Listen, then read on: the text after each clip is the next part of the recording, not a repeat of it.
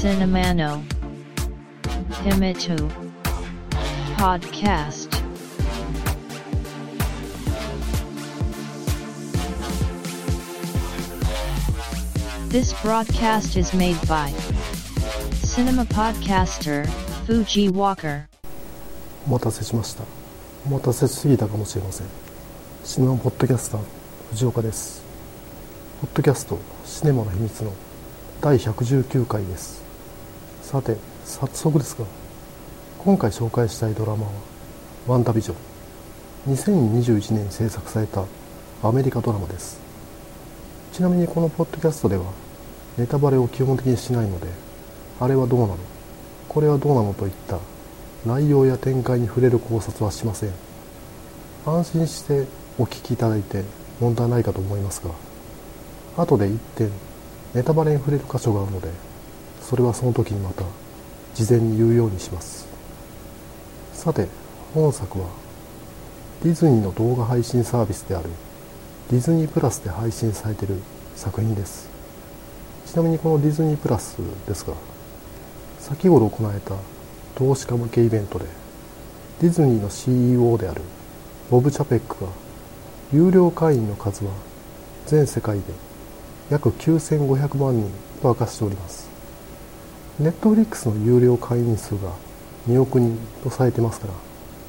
約半分ですね。ネットフリックスのサービス開始は2007年と約10年以上かけて会員数が2億人を突破したことを考えるとディズニープラスのサービス開始は2019年ですから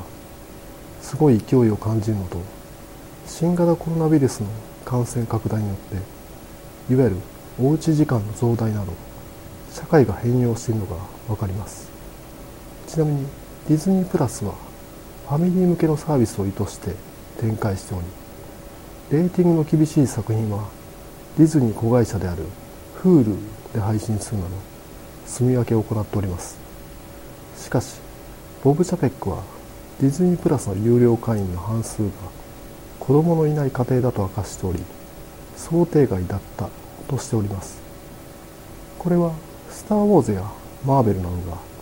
ラインナップに含まれている効果が出ているのではと考えてしまいます。しかしこのディズニープラスですけどマーベル MCU 作品が各種配信されているのであれやこれやと見直しているんですよ。そこでおやっと感じたのが映画「アベンジャーズ・エンドゲーム」悪役サノスによるいわゆる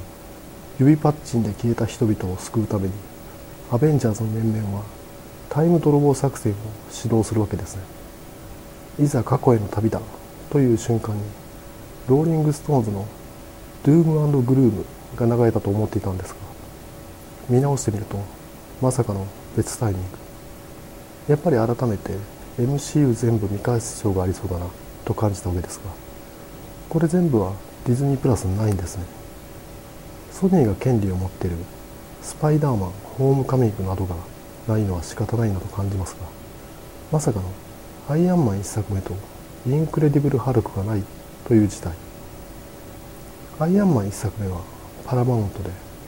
インクレディブル・ハルクはユニバーサルですか。ここら辺は何とかできないものなんですかね。さあシネマの秘密。第119回始めます。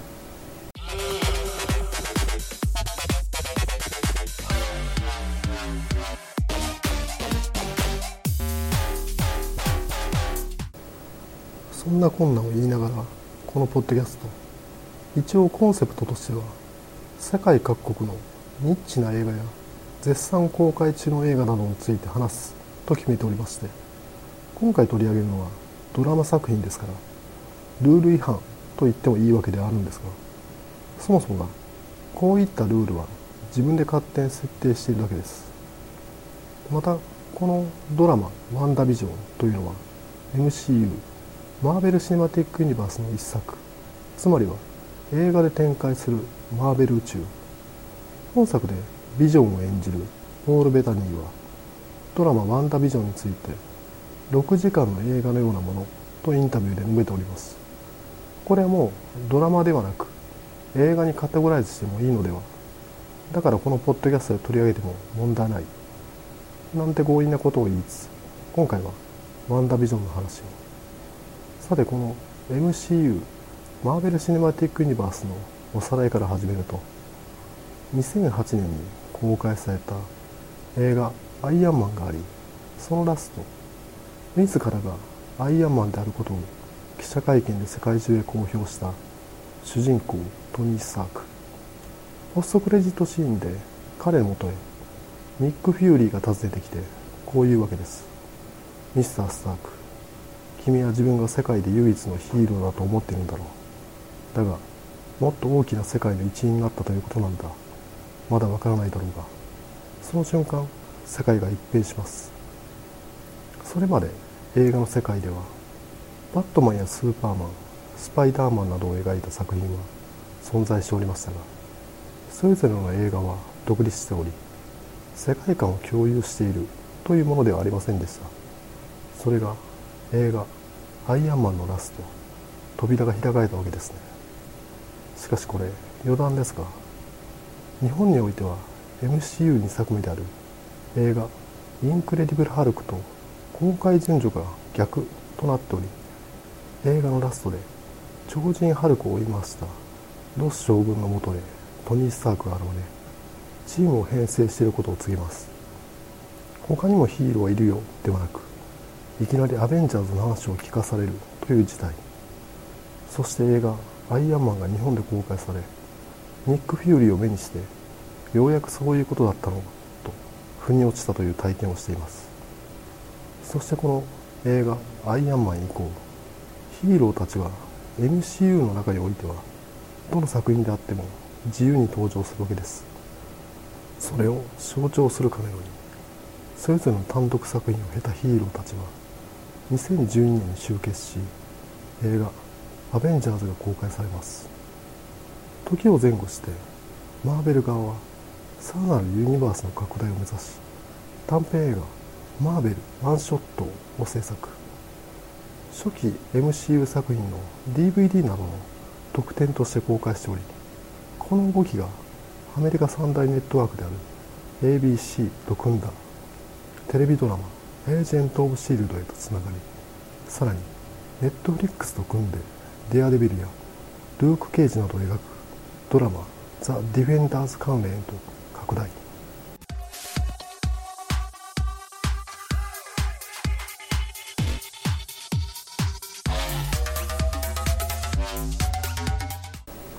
しかしこのドラマ勢の盛り上がりに関してはマーベル側のお家事情映画とドラマでは制作部署が違うという問題が次第にあらわになってきます。ドラマは映画の流れを意識しクロスオーバーするがドラマから映画への流れはないというもの。これを一番感じてしまうのが MCU 総決算といえる映画「アベンジャーズ・エンドゲーム」のクライマックス。悪役サノスの猛攻の前にアベンジャーズは退けられるもの。キャプテンアメリカは諦めない。壊れたシールドを握りしめサノスはポータルを開きキャプテンアメリカの前に軍団を集結させる。そこへいわゆる指パッチンで消えたヒーローたちがドクター・ストレンジに導かれ応援に駆けつける。ブラックパンサー率いるワカンダの民やガーディアンズ・オブ・ギャラクシーの面々とラベジャーズカーマタージの魔法使いがポータルを開き連れてきたわけです。キャプテンアメリカはためにためたセリフを言います。アベンジャーズアッセンブル。アベンジャーズが集結したわけですからシリーズ屈指の感動的なクライマックスです。しかしおやっと思うわけです。フィル・コールソン率いるシールドやザ・ディフェンダーズは呼ばれてないのと。ドラマで展開している MCU の面々はアッセンブルしなかったわけですね。そもそもがマーベルはアメコミ出版社ですが親会社としてマーベルエンターテインメントがありコミックを制作するのはマーベルコミック。マーベルエンターテインメントの子会社として映画はマーベルスタジオ。テレビはマーベルテレビジョンと違う会社が展開しておりそれぞれの会社はケビン・ファイギとジェフ・ローブという2人が率いていたため意思決定が別に存在しておりうまく連携させられていなかったわけですね。これはエンドゲームの脚本家の一人であるスティーブン・マクフィーリーも証言しており映画「アベンジャーズ・インフィニティ・ウォー」の冒頭はニューヨークが舞台となるためネットフリックスで展開しているザ・ディフェンダーズのルーク・ケイジを出すべきか検討したそうです。しかし映画の展開的にその後サノスによるいわゆる指パッチンが起きるわけでカメオ出演であってもその後のドラマの展開が混乱をきたすとして見送られたと語っています。ザ・ディフェンダーズのデアデビルでは映画アベンジャーズで起きたロキ率いる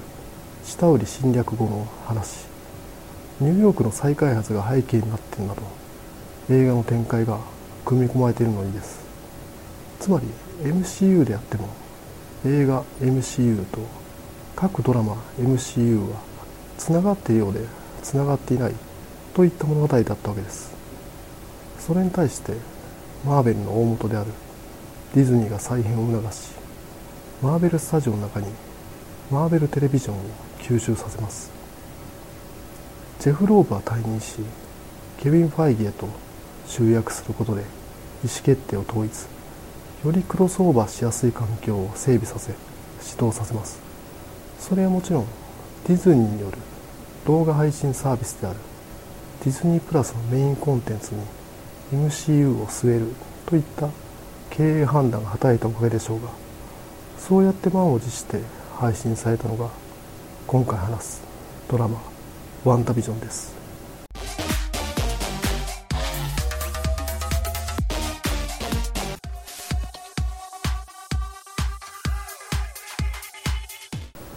MCU は各作品をフェーズとしてまとめており2019年に公開された映画「スパイダーマンファーフロムホーム」でフェーズ3が終了。このドラマ「ワンダービジョン」でフェーズ4が幕開けとなります。しかしこれ新型コロナウイルスの世界的な感染拡大の結果各国の映画館が閉鎖されておりブロックバスター対策である MCU 作品が公開できずにいたせいであり本来なら映画「ブラックウィドウ」や「エターナルズ」ドラマでも「バキツバ」こと「ファルコンウィンター・ソルジャー」が公開された後に「ワンダビジョン」が配信されその後に映画「ドクター・ストレンジ・ザ・マルチバース・オブ・マットネス」が公開されるといったスケジュールだったわけです。それが1年半にも及ぶ長い期間の公開延期などワンダビジョンはファンにとっては待ちに待った MCU 作品となってしまいました。その結果最終回までの全話配信が終わった今ファンと作り手側との思いのズレが生じている気がします。満を持してのフェーズ4の幕開け。フェーズ4はいわゆるマルチバースが複数作品に影響を与えるとケビン・ファイギは明言しております。ちなみにこのマルチバースというのははめ込み作品に欠かせない設定です。長い歴史を持つコミックにおいて各ヒーローたちをさまざまなライターが書き連ねていくわけですね。うまくいくこともあれば良くない展開を迎えることもある。そんな時あれは別バースの話別の宇宙の話だったとリセットしたりするわけですね。一般的にパラレルワールドとして捉えられており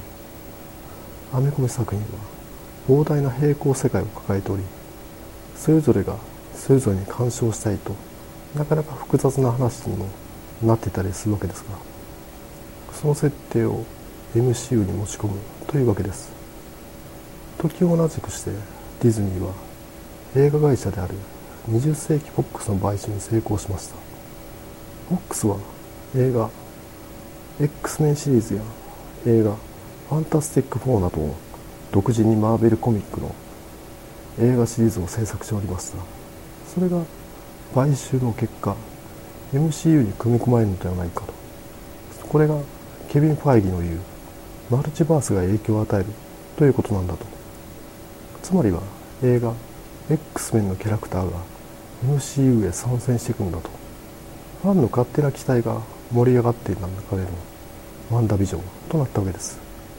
また他の MCU 作品と比較しても謎めいたサスペンスな展開なわけですからいくらでもファンの考察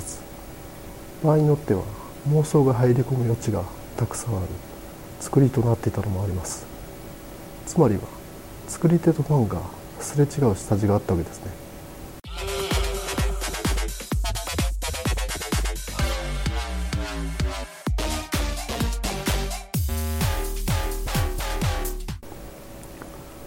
こんなでドラマ「ワンダビジョン」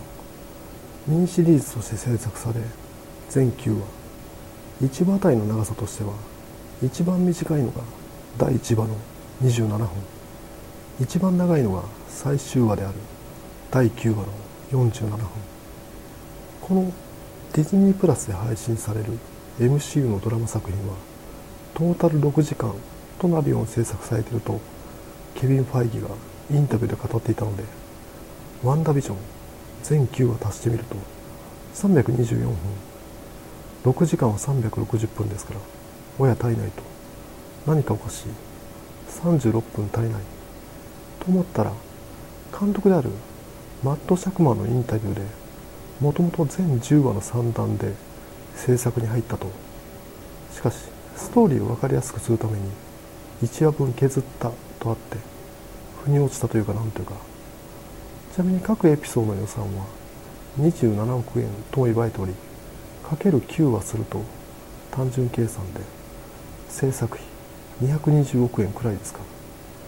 これまで歴史上最も高価なテレビシリーズと言われた太平洋戦争を描いた2010年のドラマ「ザ・パシフィック」で1話23億円。トータル約200億円ですからまさかの戦争ものを上回っている事態。またこの制作費220億円というのは映画「アイアンマン」や映画「インクレディブル・ハルク」など MCU 初期の映画の予算が約150億円。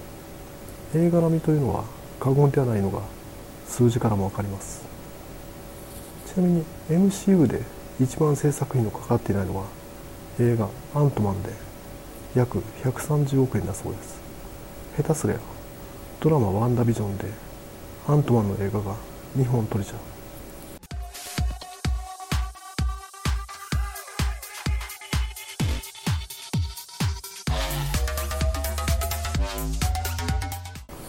さてそのお話はというと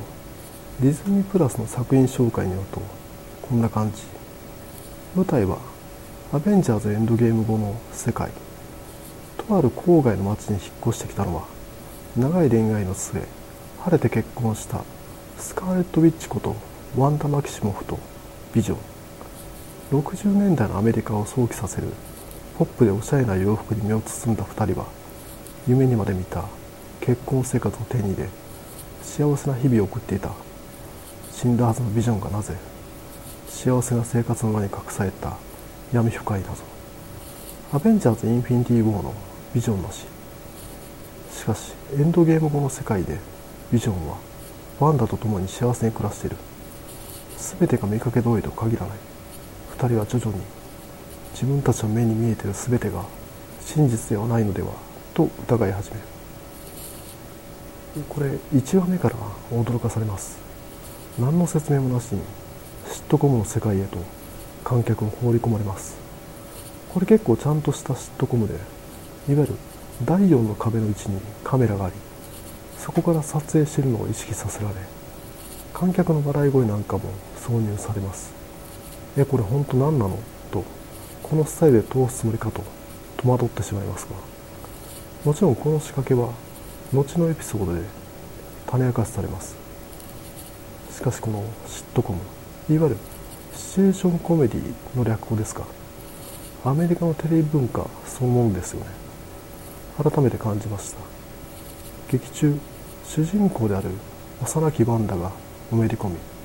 憧れを抱いていた暮らしの象徴として嫉妬雲が描かれておりますがそれ分かりますよ。子供の頃再放送されていた可愛い魔女ジーニーやアーノード・ボーヤは人気者 NHK でやっていたフルハウスや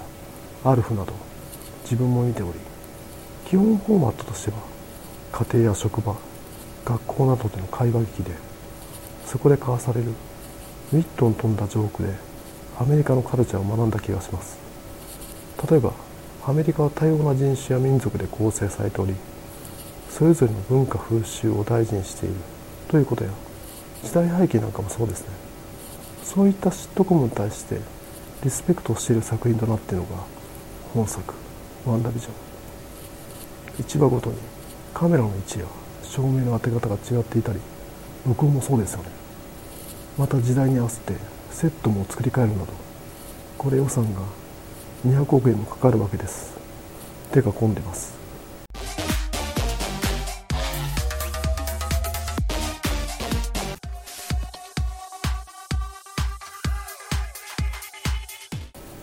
そしてこれ多少ネタバレになってしまうかもしれませんがそこをあえて話すとこれドラマのクライマックスビジョンがワンダに言うセリフがあるわけです。私は声として生まれた。その後肉体を与えられ今は本物の記憶を持った。次は何になるんだろう。ビジョンのもとはトニー・スタークが開発した人工知能ジャービスでありそれが映画「アベンジャーズ・エイジ・オブ・ルトン」の中でチョ博士が開発した人工の肉体へとアップロードされます。結果ビジョンが誕生しアベンジャーズの面々や特にワンダとの関わりによって自らの記憶を持つに至った。つまり人へと近づいた。地球上のさまざまな情報がインストールされている。万能キャラクタービジョンですが自身に起きた変化を楽しむ。生まれたての子供のようでもあり本質は好奇心旺盛で楽観的なことがよくわかるいいセリフです。またこのセリフ自体がシットコムそのものへのリスペクトを表しているように感じます。シットコムはイギリスで音声ドラマとしてラジオというメディアで放送されアメリカでテレビ放送が始まると映像というメディアで描かれるようになります。そしてさまざまな内容を取り上げるようになりカメラ技術の発達とともにキャストの側へと寄り添うようになってきます。そしてシットコムはあたかもドキュメンタリーのようにカメラに向かって内面を吐露するなど身近でパーソナルな問題を扱ったリアリティあるものへとなっています。ラジオテレビ配信と携帯を変えて作り続けられているのがシットコムでありその最新形がこのワンダビジョンと言えます。MCU はいわゆるヒーローものではあるんですがその枠に収まらない意欲的な取り組みシットコムへのラブレターとも取れる本作ワンダビジョンおすすめです。来週3月19日からはディズニープラスでファルコンウィンターソルジャーの配信が開始されます。こちらは全6話とのことなので最終回の配信が4月23日ですか。またそのタイミングでそちらの話もさせていただければなと感じております。Podcast Cinema no Himi 2 Woki e tag no come so ya Go e ken Domata shi war iTunes Store no Review CSAP Blog no Commento Tumblr no Mail form Twitter account at Cinemana Himitsu Ma de Onega Ishimasu こんな感じでワンダービジョン紹介させていただいたんですがどうでしょうさて 前回の配信分では自分の勤める会社でいわゆる早期退職の募集受付が始まっていましたといった話をさせていただきました。その際4月から単身赴任となり娘と離れてしまうのではといった懸念も合わせて告白させていただきましたが3月に入り事例がおりまして無事というかなんというか4月からもこの大阪での勤務を続けることができる運びとなりましたひとまず安心したところであるもの。早期退職の流れにより4月からガッと人が減るといった事態でありもう3月ですから退職者の皆様が有給消化に入るという事態となりました。普段やっていた業務も複数から単数でこなすようになりさらには別の人が行っている業務も課せられると。まさにクイックシルバーの能力が必要な事態にドラマ「ワンダビジョン」じゃないですがハガス・ハークネスに魔法をかけていただきたいと切に願う日々であります。ちなみにこのハガス・ハークネスを演じているのはキャスリン・ハーン。彼女は2013年公開の映画「ライフでベン・スティラー演じる主人公の妹を演じておりそこで彼女の存在を認識したんですがやはりミラ・クニス主演で2016年に始まる映画「バッドママ」シリーズですよそこでは主人公のママ友となるカーラをキャスリン・ハーンは演じておりザ・コメディというべき愉快なキャラクターを楽しそうにやってました。このドラマ「ワンダビジョン」にキャスティングされた際やはり MCU すげえなと。高い演技力をコメディに全振りしたかのようなキャスリン・ハーンですからいい人持ってくるなと感じた次第です。ちなみにキャスリン・ハーンもアガサ・ハークネス役に手応えがあったようでインタビューなどで再演を希望していると語っているので別の MCU 作品に登場することも全然考えられます。そしてこのキャスリン・ハーンが歌いすごく耳に残る劇中曲「アガサのテーマ」って Apple Music で配信されてるんですね。またその楽曲のアーティスト名を見て気づいたんですがこのドラマ「ワンダビジョン」で使用されている楽曲自体はクリストフ・ベックによるものですが本作のコンセプトはシットコムということもあって毎回オープニングに思考を凝らしておりテーマとなる時代っぽいイントロ演奏やイントロナンバーが使えておりイントロナンバーはいわゆる「アナ雪」映画「花と雪の女王」シリーズのロペス夫妻の仕事なんですね。かつてその時代のシットコムで使用されていたかもと感じるくらいどれもクオリティの高い作品ばかり。ロペス夫妻。クリスティン・アンダーソン・ロペスとロバート・ロペスのコンビだからいいんだなと。ぜひとも Apple Music でアルファベットワンダビジョンで検索してみてください。さあ、慌ただしい毎日が続きますが、第119回が最終回にならないことを願ってます。聞いていただき、ありがとうございました。繁栄と長寿を。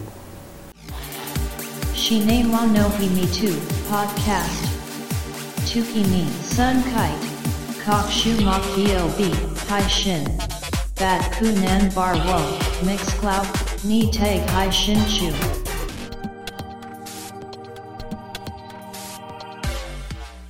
In to enjoy the next broadcast distribution.